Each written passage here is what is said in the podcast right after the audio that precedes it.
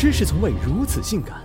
坏账、死账、三角账，账账难回；贷款、货款、工程款，款款难追。放眼望去，跑路的有家不回，讨债的白首相随。他们上山下海，你追我赶，斗智斗勇，缠缠绵绵，狭路相逢，白刃相接，不达目的誓不罢休。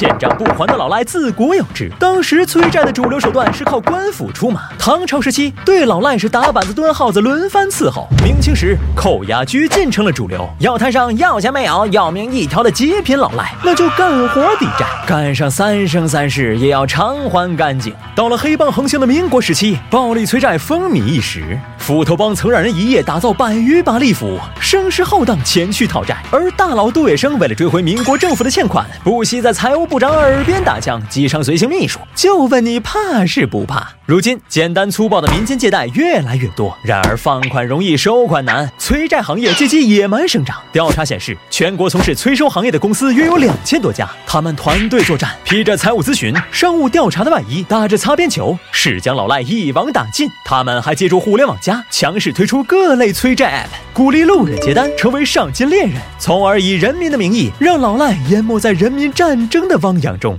有道是，入行有门槛，催债有技巧。前端的职业讨债人常年潜伏于各大催收群，利用黑客手段和共享数据库获取欠债人隐私，甚至借助定位系统掌握其行踪，再卖给债主。中间的讨债人会用呼死你等软件对欠债人进行电话骚扰，甚至亲朋好友也要一一问候，让其名誉扫地，无处可逃。电催不管用，那就上门催收。无论是对付背上了高额利滚利的老赖，还是恶意欠款的老赖，催债队伍或登门入室。让人崩溃，或敲锣打鼓哭爹喊娘，或泼漆涂鸦恶意恐吓，这些都还是小儿科。扣人拘禁、殴打猥亵的暴力催收才是真要命。甚至连艾滋催债队也已遍布大江南北，变身人间自走化舞，随时来一场高压心理战。在刀光剑影的催债江湖里，你敢欠债不还，他们就敢死磕到底。催债人费尽心机，其实也只是为了 money。成功讨回款子，他们能扣掉百分之十至百分之四十做提成，难度再再大点儿的能分得一半甚至更多。不过小额债务油水少，大额债务不好搞。大多数催债人也有自己的小算盘，前期跟债主签合同，先拿一笔定金，然后以四处追债的名义要车马茶水费。如果能从欠债人那里要到现金，就再黑一笔。这样一算，勉强混个小康收入。就这都算职业素养高的了，接了大单卷钱跑路的大有人在。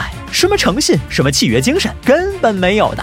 再说了，凭本事讨的债，为什么上交？虽说欠债还钱天经地义，但人在江湖飘，难免会中招。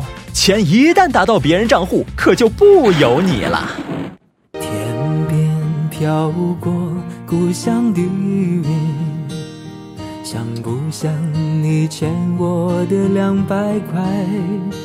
当身边的微风轻轻吹起，有个声音在对你呼唤：还钱吧。还钱哟！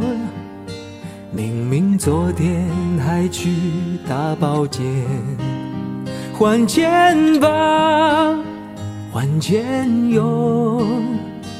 不还我就告你老婆。